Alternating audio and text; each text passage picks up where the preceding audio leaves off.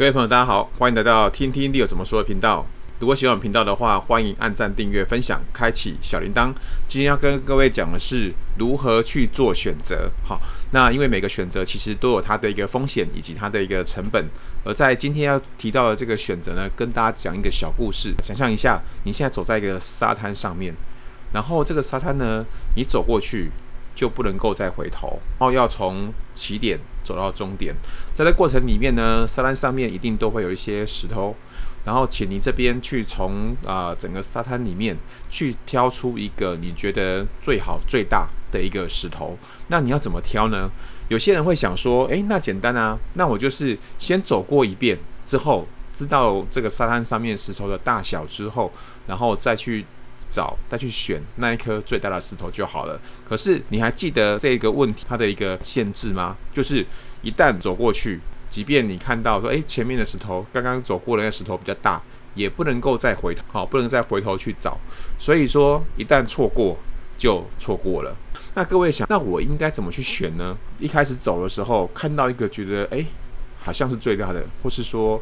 啊、可以接受的石头就捡起来吗？好、一旦捡起来就不能够再放下了，就是选择的那一个了。这样选会是最好的吗？还是说走了一半之后再来开始选最更大的石头就好了呢？如果走了一半之后才开始要去挑的话，会不会就错过了？在这整个过程里面。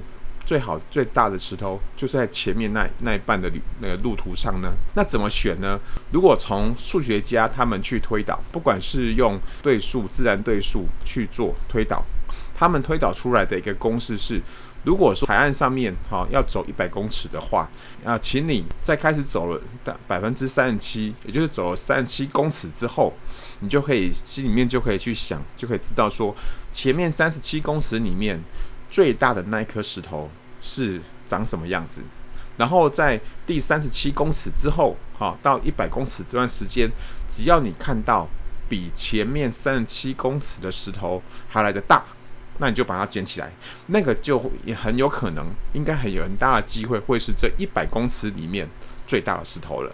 提供给大家这样的一个呃思考方式，以及这个是有一个数学逻辑的验证的。好，如果说你想要听、想要看，说，诶，为什么会这样做的？为什么要这样做的话，或者是它的推导公式的话，你啊、呃，欢迎大家可以在留言区留言。那我这边会再跟大家做进一步的说明。如果说各位喜欢听听 Leo 怎么说的频道的话，欢迎按赞、订阅、分享、开启小铃铛。好，那我们就下次见喽，拜拜。